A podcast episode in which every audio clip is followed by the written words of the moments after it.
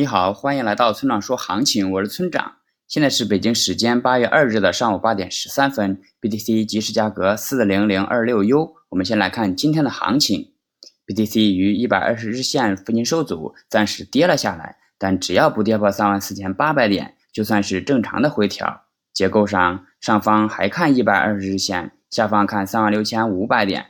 趋势上，长期下跌趋势中的反弹，中期上升趋势。短期下跌趋势需要注意的是，上升趋势并不是说后市就会继续上涨，下跌趋势也并非说后市就会继续下跌，趋势只是当前市场的运行方向。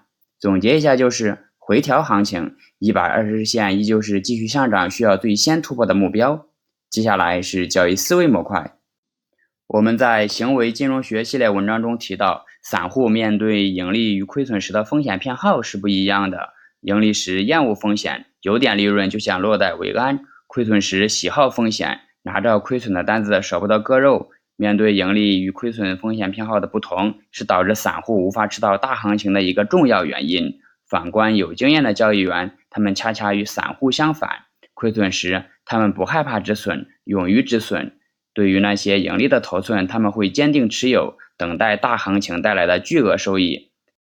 这就是我在昨天文章中说，有经验的交易员经常小亏，偶尔大赚的主要原因，也是交易最反人性的地方。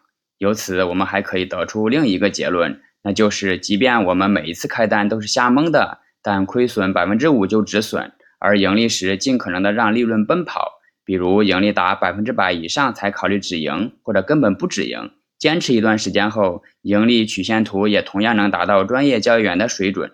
最后，请大家一定要明白，千万不要根据预测来做交易。交易是需要考虑到具体信号、盈亏比以及仓位管理的。用预测指导交易，并不能实现长期稳定的盈利。如果你想学习具体操作以及稳定盈利的技巧，请查阅今天的策略版分析。拜拜。